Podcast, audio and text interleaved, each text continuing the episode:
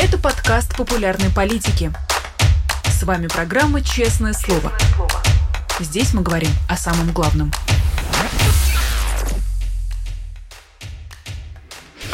Семнадцать часов московское время. Всем здравствуйте. Вы смотрите YouTube-канал «Популярная политика», программу «Честное слово». Меня зовут Нинор Сибашвили. Рада приветствовать всех, кто остается с нами, кто к нам подключается. Не забудьте, пожалуйста, поставить лайк, только для того, чтобы вас стало больше, и подписаться, чтобы мы с вами не потерялись. Очень рада приветствовать у нас в гостях главного редактора сайта Агентура.ру, журналиста-расследователя и эксперта в области спецслужб Андрея Солдатова. Андрей, здравствуйте. А, здравствуйте, Нина. Сегодня активисты Михаила Кригера приговорили к семи годам колонии. Обвинение посчитало, что Кригер посягал на жизнь сотрудников ФСБ и призывал казнить Владимира Путина через повешение. Мы, в принципе, привыкли к совершенно чудовищным срокам, но все-таки семь лет, даже такие приговоры продолжают э, в плохом смысле, наверное, удивлять и впечатлять. А как вам кажется, из чего складывается а, это решение? Кто дает приказ в подобных делах, к чему или к каким срокам приговаривать э, активистов? А, ну, я думаю, что в данном случае роль моей любимой организации ФСБ была достаточно важной, потому что, конечно же, для, для ФСБ всегда было очень важно я бы сказал, очень важно отслеживать любую а, уличную активность, протестные акции, а любая, любая организация а, массовых протестов для них а, это в общем-то, представляет собой не просто угрозу, а главный вызов, и на это тратятся основные ресурсы. И люди, которые участвуют или участвовали когда-либо в организации больших протестных акций, а, то, что, по мнению ФСБ, может привести а, к революции, в общем-то, там мысль достаточно линейна, а, должны находиться под особым контролем. А, Михаил Кригер всегда участвовал в организации протестов, и, конечно же, я думаю, что это сыграло роль, к сожалению, в том, как жестко решили его наказать. Правильно ли я понимаю, что в подобных делах ФСБ скорее борется не с оппонентами, но в первую очередь за собственную сохранность? Ну, я бы сказал, что они это формулируют как борьбу за политическую стабильность, э, поскольку а, мы с вами это уже обсуждали в эфире, а, среди сотрудников ФСБ распространено чувство уязвимости режима, а, хрупкости его, несмотря на то, что э, для, скажем так, стороннего наблюдателя они все время говорят о том, как все здорово, сильно и, и защищено. Но вот это ощущение хрупкости для них важно в том смысле, что ну, любая протестная акция может привести к каким-то жутким последствиям для страны, ну и, конечно же, для них.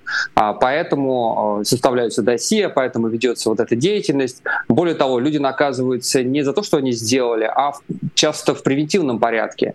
Еще в 2008 году, если я не ошибаюсь, а, на волне а, экономического кризиса было принято решение Генеральной прокуратуры, ФСБ и тогда МВД, что надо сосредоточиться именно на превентивном характере а, борьбы с политической оппозицией. То есть не бороться с тем, что люди делают, а не давать им делать какие-то вещи, которые впоследствии могут привести а, к революции. Ну и понятно, что в данном случае, я думаю, мы видим именно эту логику в исполнении. Правильно ли я понимаю, что именно к этой логике относится и новость вчерашнего дня, а, новость про инструкцию, которую опубликовала ФСБ, как раз о возможности для силовиков а, проводить не обыски, а обследование помещений транспортных средств без решения суда. Вот это расширение полномочий, это все является продолжением вот этого глобального тренда? Да, плюс я думаю, что мы наблюдаем расширение применения тех методов, которые используются в зонах э, боевых действий, в горячих точках.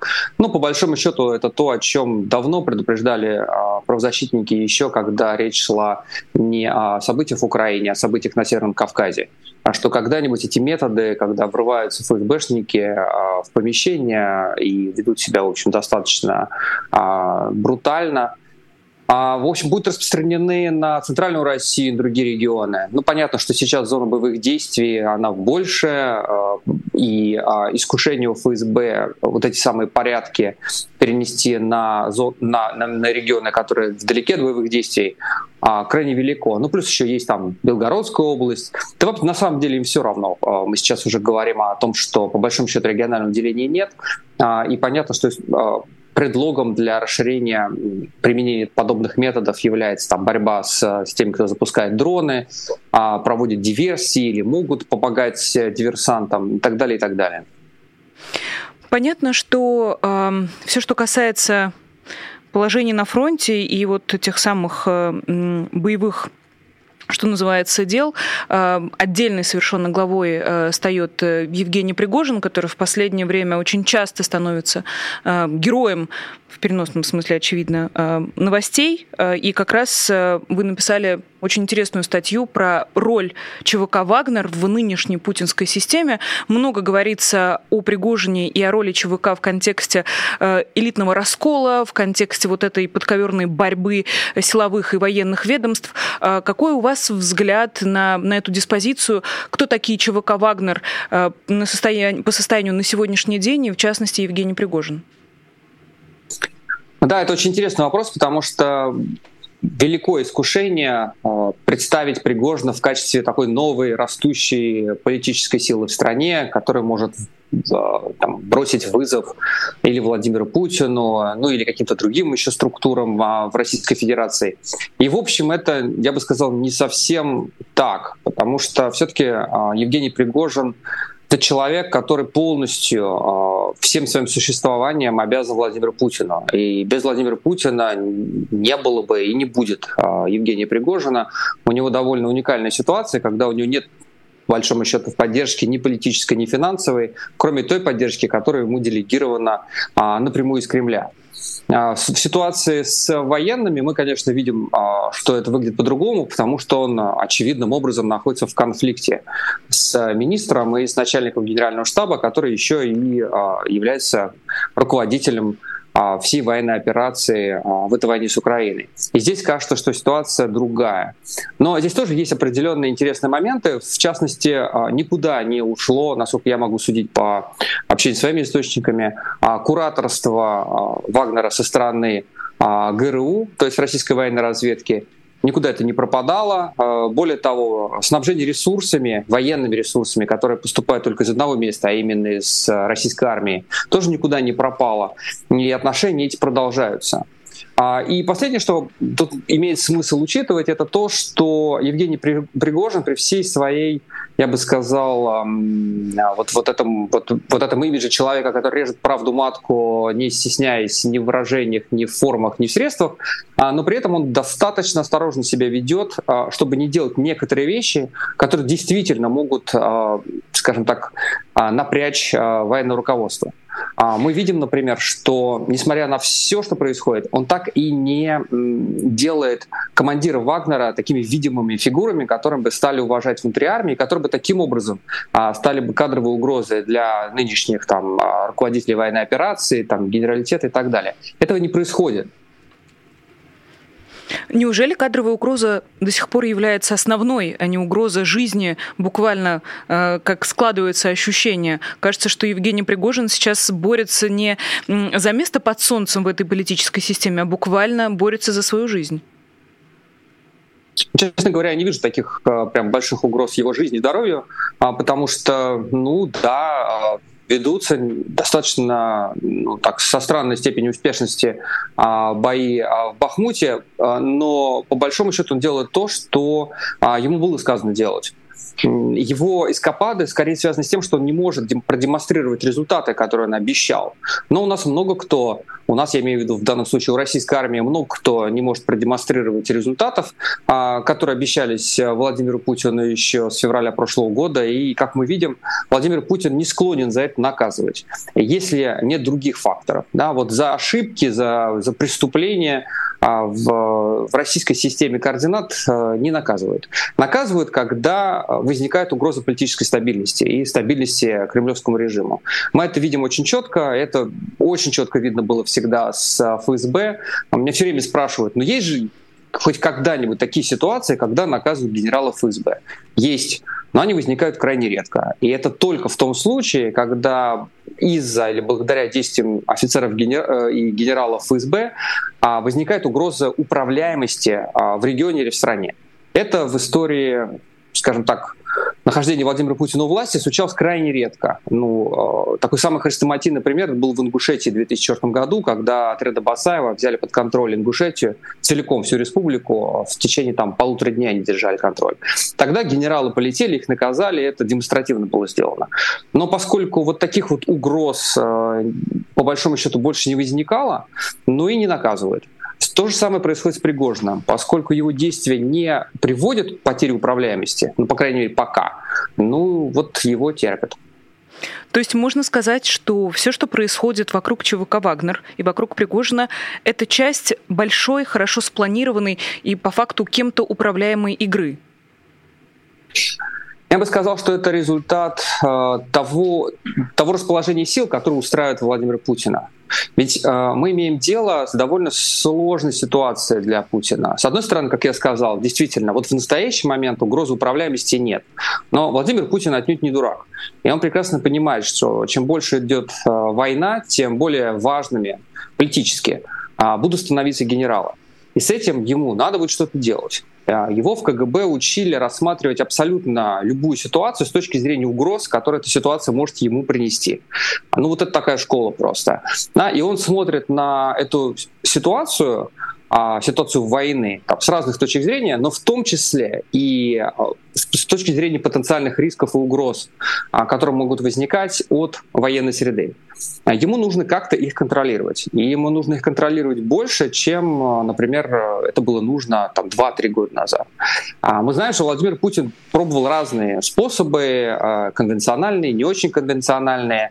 А в начале своего правления он использовал свой любимый способ, это назначить э, чекиста самым главным начальником, ну и тот разберется. С военными, и это практически единственное исключение, этого не получилось.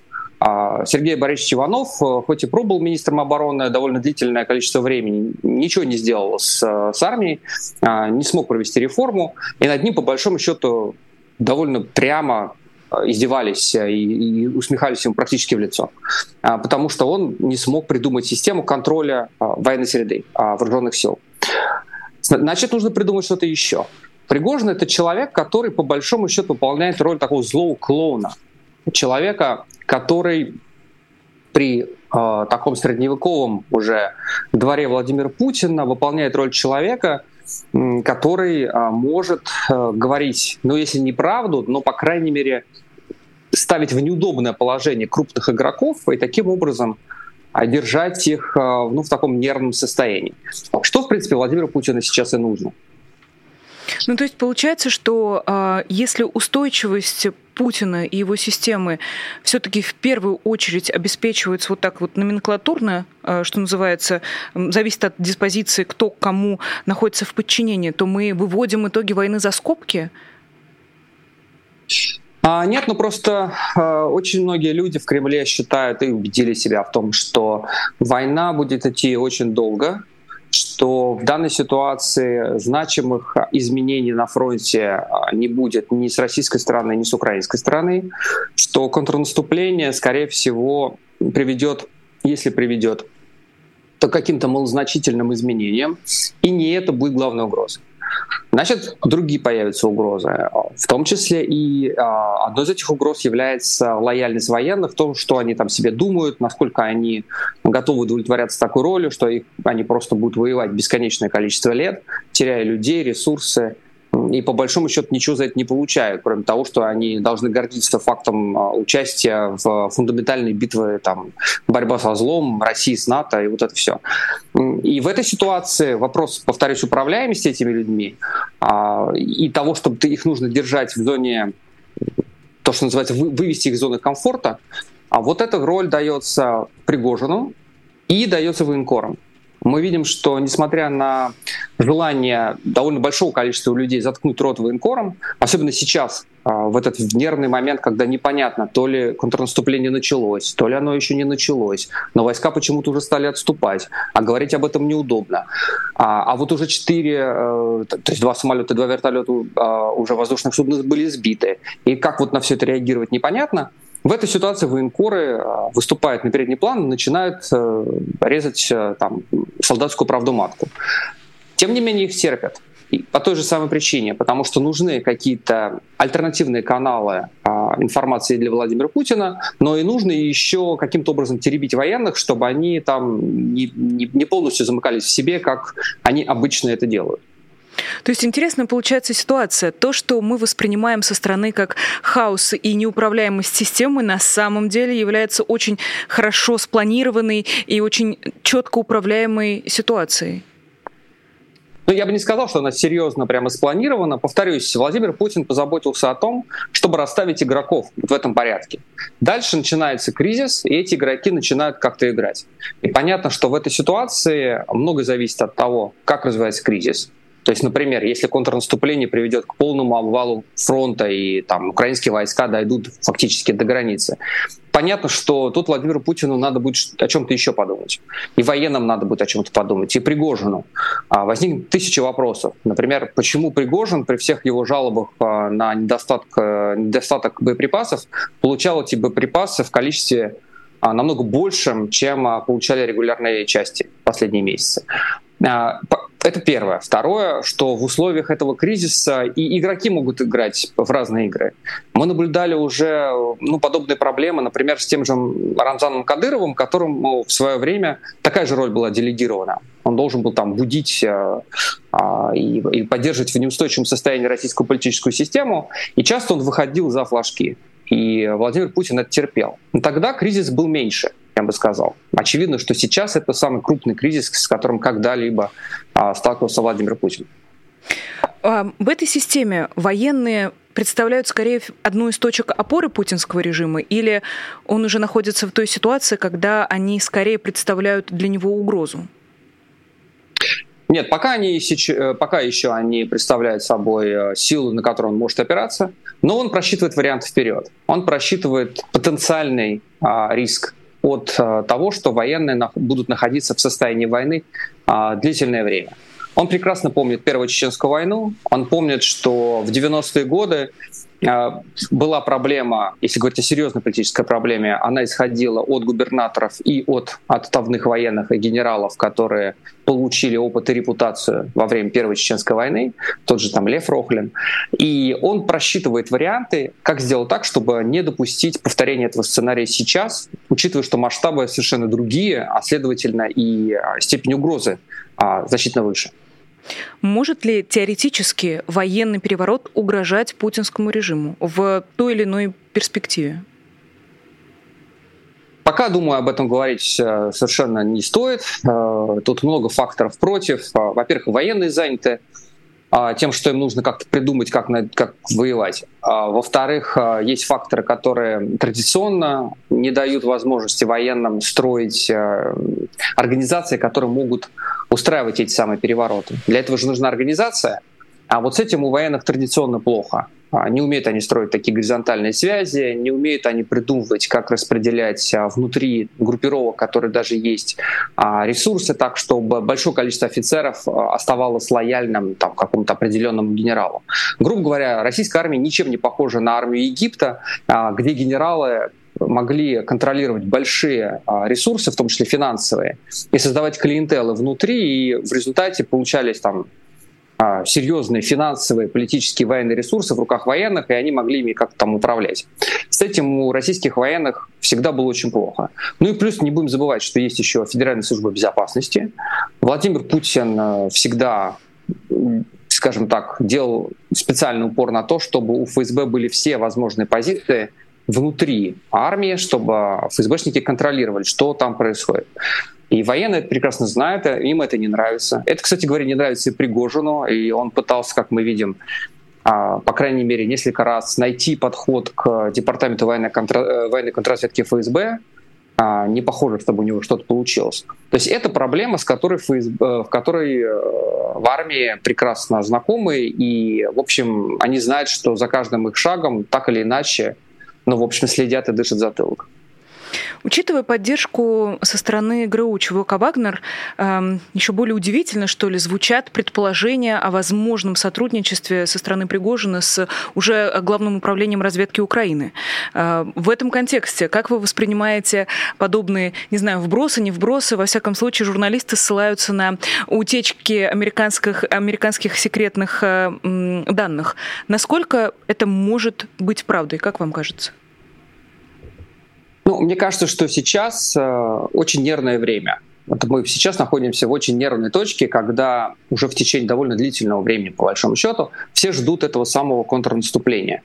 Начнется оно, когда оно начнется, где оно начнется, каким образом. А, и понятно, что в этой ситуации а, роль информации играет ну, просто ключевую роль. То есть, э, собственно, и является ключевой. А, потому что в такой ситуации люди ищут новую информацию, ищут альтернативную информацию, потому что им нужно понимать, как отреагировать на катастрофическое развитие ситуации. А многие люди, несмотря на такое демонстрируемое, а, ну, скажем так, спокойствие, на самом деле очень нервничают. Я имею в виду с российской стороны. И, конечно, было бы со стороны э, украинских спецслужб ну, странно упустить такую возможность и не попытаться ее воспользоваться. Возвращаясь к заявлениям а, ГУР, Кирилл Буданов э, во вчерашнем интервью рассказал, что точнее, даже так, не стал отрицать причастность Главного управления разведки Украины к атакам на Z-активистов. А, тоже, как вам кажется, а, насколько близко к реальности то, о чем заявляет Кирилл Буданов? Это очень странная война, э, в которой мы видим очень публичную роль нескольких спецслужб, а, точнее спецслужб нескольких стран. И это довольно удивительно. То есть российские спецслужбы ведут себя достаточно ну, я бы сказал, агрессивно в информационном пространстве. И это касается не только ФСБ, но и э, любимого э, всеми директора СВР Нарышкина, э, который постоянно да, выдает какое-то безумное количество интервью, что в общем, странно, если так вдуматься, что его работа не предполагает а, такой публичности. Это касается американских спецслужб, британских спецслужб. А, то есть мы видим, что информационное противоборство, как это любят называть а, в российской армии, идет полным ходом.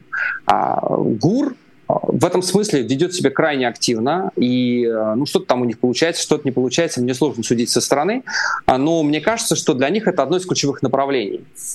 Тем более учитывая, что этому, в общем-то, способствует, способствует атмосфера определенного недоверия к официальным источникам информации в российской военной среде.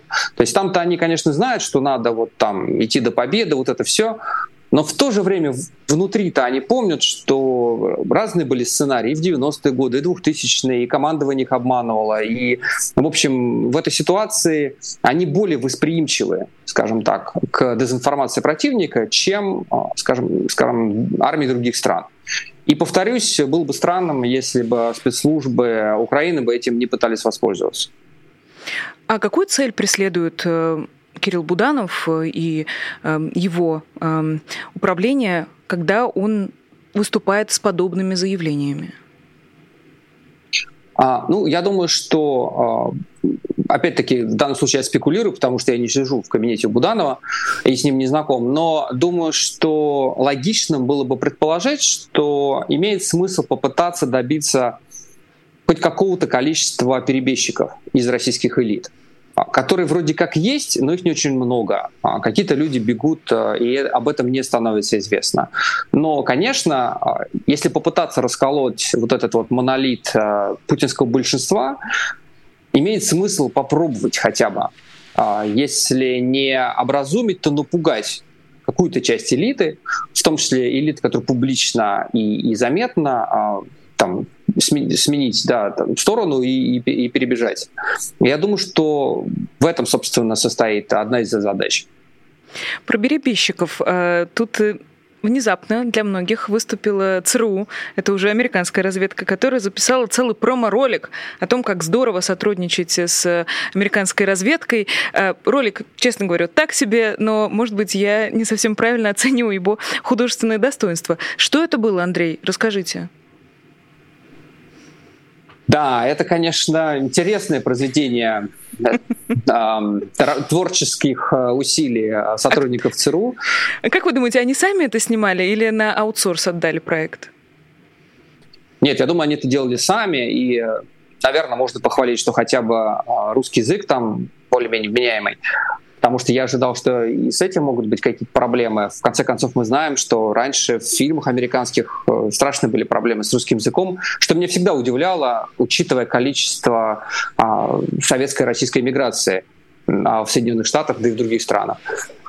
А сложно мне, честно говоря, это комментировать, потому что, в общем-то, я понимаю идею, а, что надо, опять-таки, поощрить э, и попытаться, ну, как-то объяснить людям а, в России, что вот это хорошо будет э, для них. Я только не знаю, как и зачем а, начать работать для ЦРУ, но, конечно, выглядит все это довольно странно, повторюсь, и звучит очень и выглядит полюбительски. Ну, получается, что э, они всем рады. Как это вообще должно сработать? Я, честно, не очень понимаю механику. Вот они опубликовали ролик, его увидели на какое-то большое количество людей.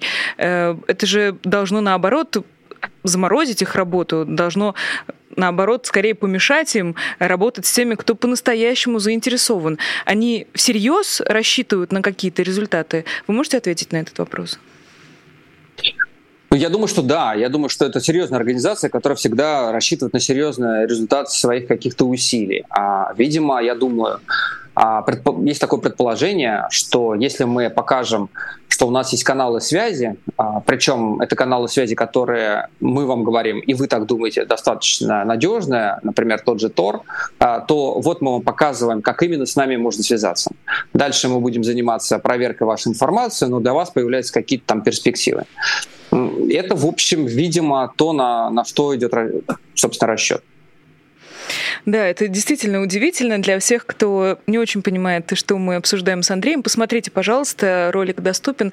Э, ЦРУ записала почти две минуты такого почти художественного произведения. Там какой-то мужик идет в снегах, его четыре раза показывают со спины, он там что-то смотрит в телефоне, потом девочка в больнице. В общем, э, вызывает скорее вопросы э, этот видеоролик. Предлагаю продолжить. Все-таки есть еще несколько новостей, которые хотелось бы с вами обсудить, Андрей. Э, вот буквально в начале этой недели э, агентство написало о возможных даже четырех случаях отравления среди российских активистов, журналистов и среди пострадавших был даже экс-посол Соединенных Штатов. Казалось, что после истории с новичком, с отравлениями, с Москва-4, э, ну, разведки ли или кто этим занимается в российских спецслужбах, должны были ну, затаиться хотя бы. А тут внезапно и сразу четыре случая. А, тоже, как вам кажется, насколько справедливо связывать э, эти случаи с э, силовым аппаратом России? А, тут есть несколько моментов, которые надо учитывать. А, во-первых, а, российские спецслужбы, особенно последних 10 лет, не очень склонны работать над ошибками. Более того, они выучили один урок, который заключается в том, что даже если они сыпятся, и какие-то операции проходят, ну, прям скажем, не так, как им хотелось, эффект все равно достигается до определенной, до определенной степени. А, мы все смеялись над Башировым Петровым, зря мы смеялись, потому что на самом деле это был сигнал и для российских элит, и для российской миграции, что правила поменялись, а, что надо вести себя намного более осторожно и так далее, и так далее. Эффект запугивания был очень большим. Несмотря на то, что, во-первых, а, Скрипаль выжил, а во-вторых, э, засветились э, полностью те люди, которые этим занимались.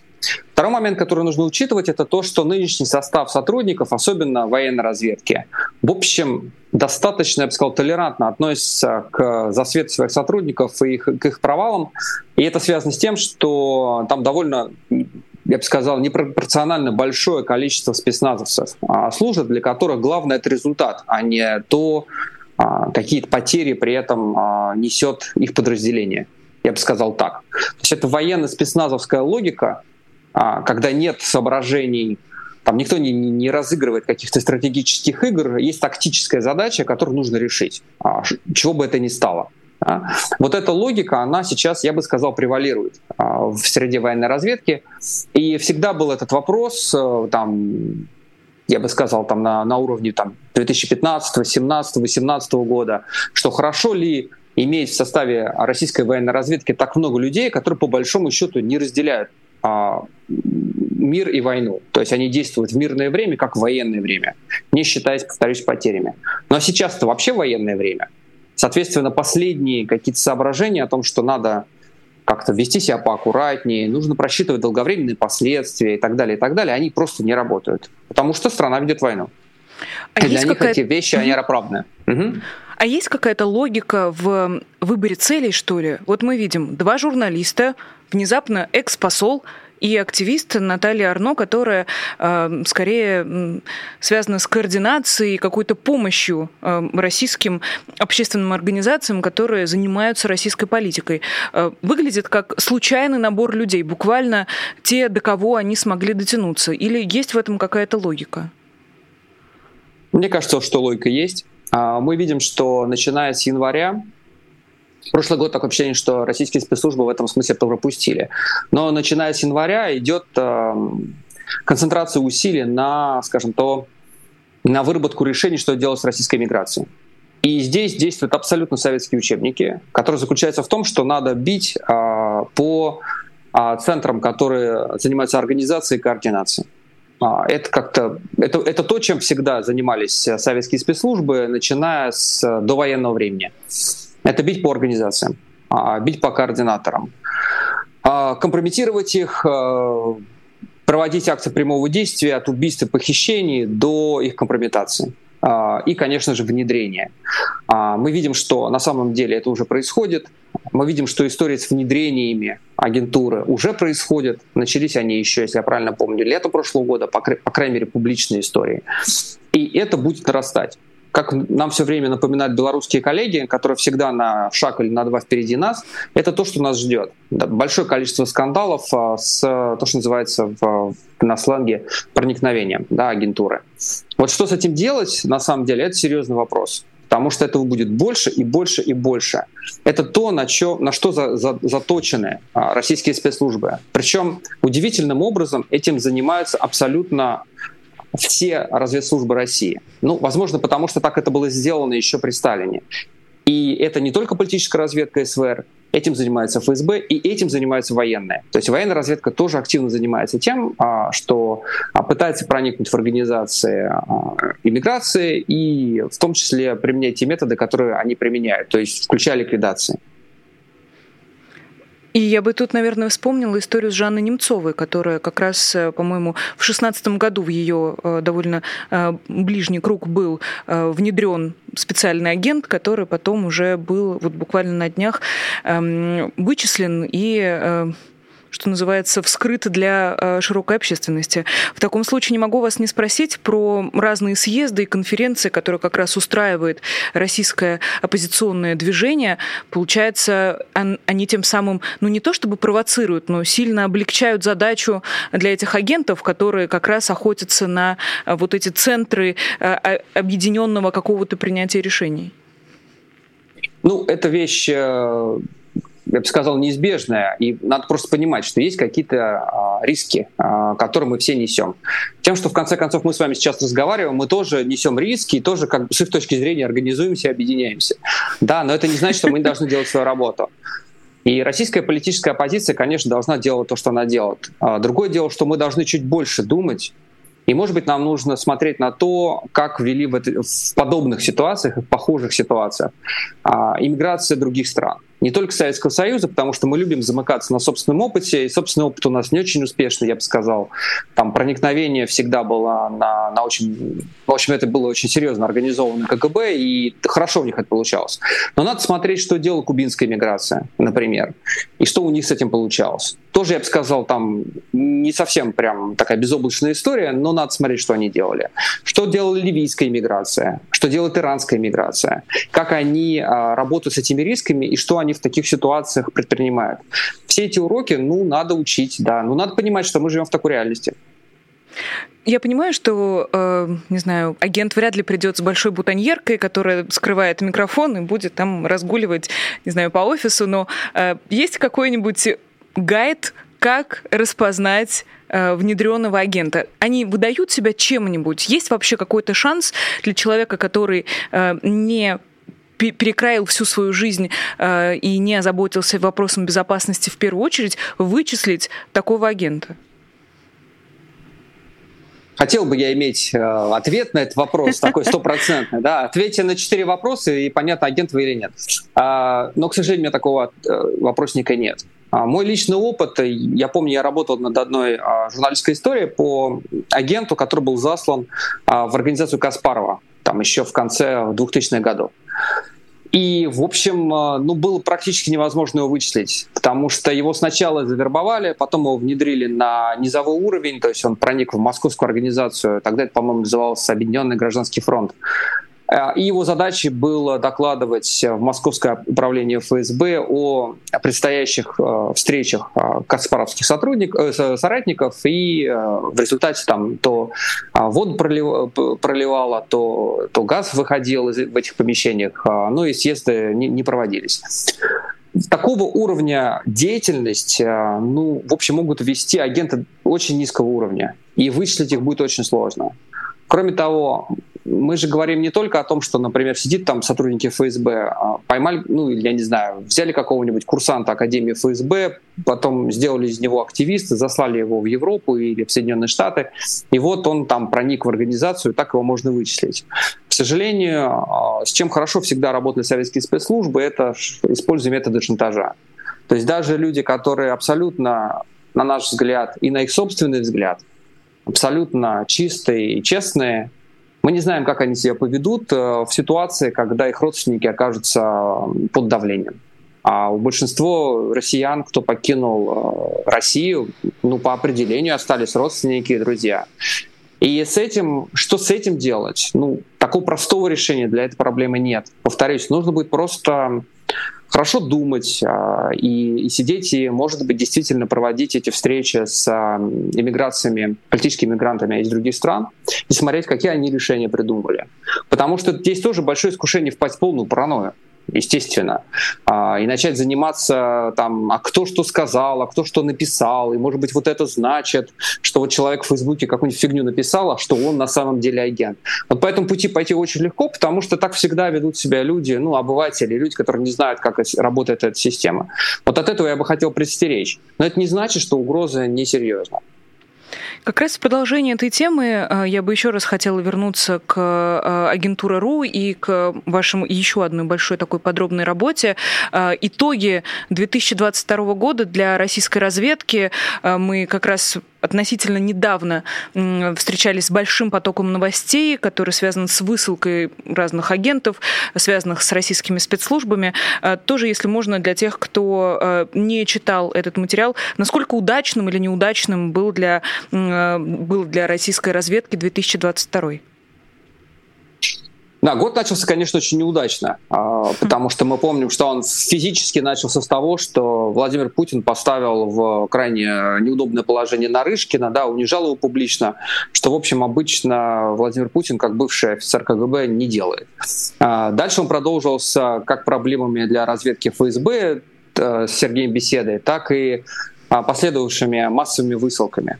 Но то, что мы пытаемся сказать в нашем материале, это что, э, к сожалению, но российские спецслужбы оказались достаточно устойчивыми и к кризису, и изобретательными.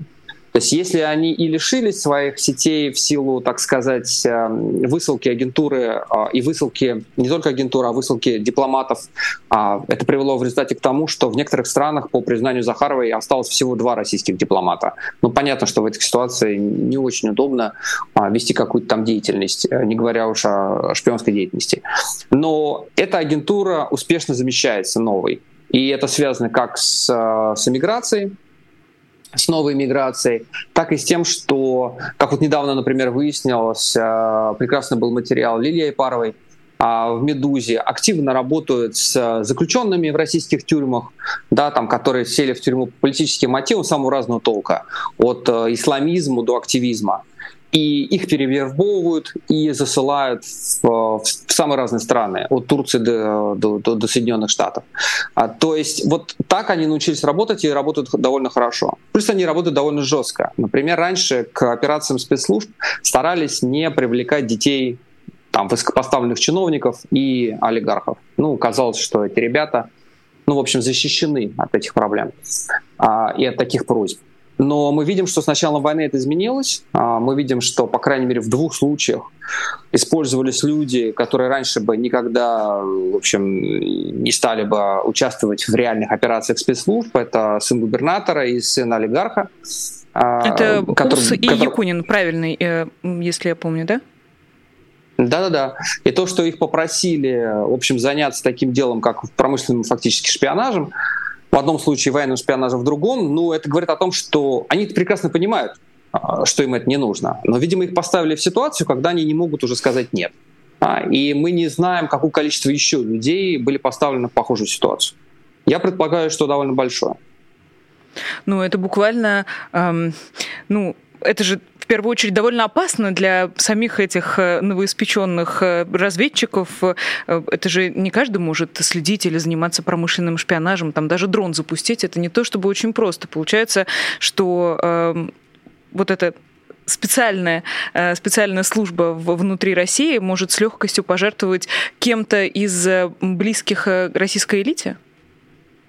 Да, мы подходим, повторюсь, к тому, о чем многие уже говорят, что мы подходим к методологии сталинских времен, когда никто там не считался с, с жертвами, с людьми, с человеческими жизнями, потому что на кону стоит существование фактически а, кремлевского режима. Ну и что, в этой ситуации они будут думать о детях олигархов? Конечно, нет. Да, эти люди не очень сильно подготовлены и не очень компетентны, и будут э, валиться и проваливаться, а, простите. Но ну и что? А, в сталинское время было то же самое. Очень многие сотрудники советских спецслужб были вопиюще некомпетентны, просто вопиюще некомпетентны. Тем не менее, их засылали в массовом порядке, и какой-то результат они приносили. А, учитывая, что человеческий ресурс довольно большой в данном случае, а, видимо, на этом а, и построен расчет. А еще нужно учитывать, что чем больше страна будет э, жить в условиях санкций, тем традиционно роль спецслужб в добывании там, промышленных секретов, технологий будет возрастать. Ну и, соответственно, если если раньше, там, два года назад э, воен, военной разведки или СВР еще могли сказать, что ну не надо вот к этому человеку подходить, а оставьте его в покое.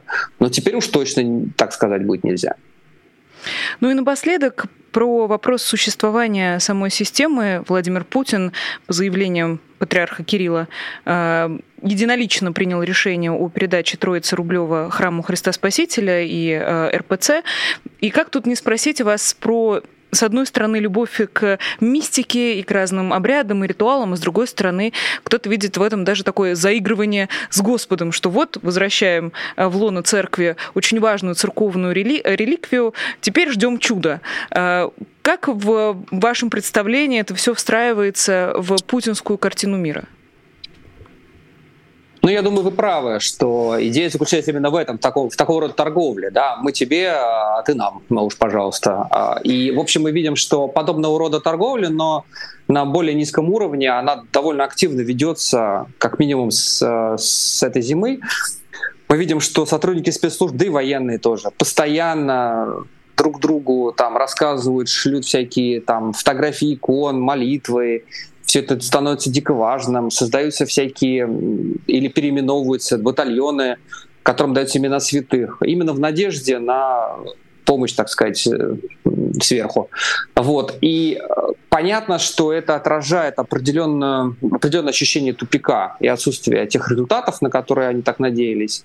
И мы видим, что это, повторюсь, это тенденция, которая возрастает, и она вот уже ну, месяцев 6 мы ее наблюдаем, что становятся все более более мистически настроенными э, сотрудники как, э, как спецслужб, так и, э, так и военные. Но очень неожиданно видеть их э, прям вот так близко от э, православия, от традиционного христианства.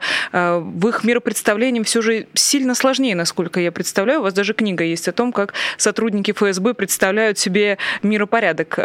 Тоже, если можно, я понимаю, что у нас не так много времени, но хотя бы в общих чертах, чтобы мы понимали, как они себе все это представляют.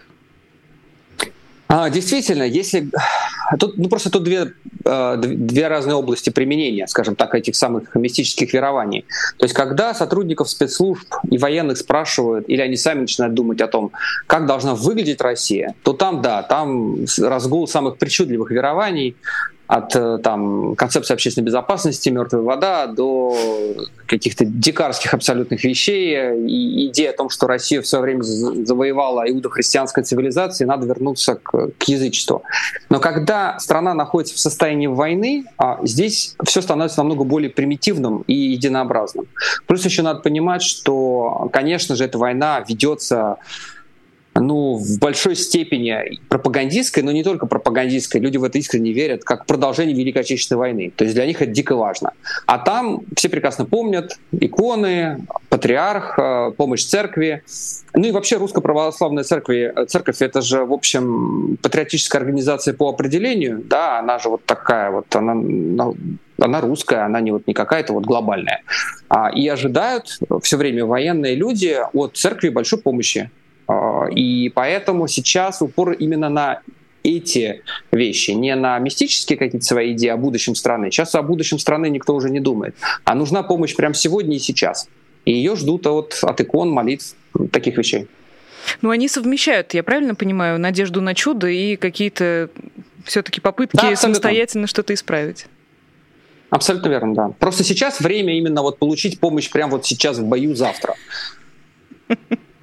Ну что ж, желаем им провалиться в этих надеждах. Спасибо большое, Андрей Солдатов, э, главный редактор агентура РУ, журналист-расследователь и эксперт в э, области э, силовых вот этих всяких разных структур, был гостем программы «Честное слово». Удивительно, конечно, это мир, удивительно, но, к нашему большому сожалению, очень и очень опасный. Большое спасибо всем, кто был с нами, всем, кто слушал нас в прямом эфире. Не забудьте, пожалуйста, поставить лайк, я, как и обещала вам давно, напоминаю об этом только в начале и в конце эфира, чтобы не утомлять в течение всего разговора. А, если вы хотите поддержать нас не, тол- не только лайком, но и финансово, есть Patreon. Есть даже отдельный Patreon программы «Честное слово». Это будет очень здорово. Ну и ваше имя появится в этой бегущей строке, которую мы показываем вам в конце каждого прямого эфира. Меня зовут Нино Расибашвили. Прощаюсь с вами теперь уже до пятницы. Так что надеюсь всех увидеть в пятницу уже в компании с Дмитрием Быковым. Так что до скорого скорой встречи. Всего доброго и пока. Вы слушали подкаст «Популярные политики». Мы выходим на Apple Podcast, Google Podcast, Spotify и SoundCloud. А еще подписывайтесь на наш канал в YouTube.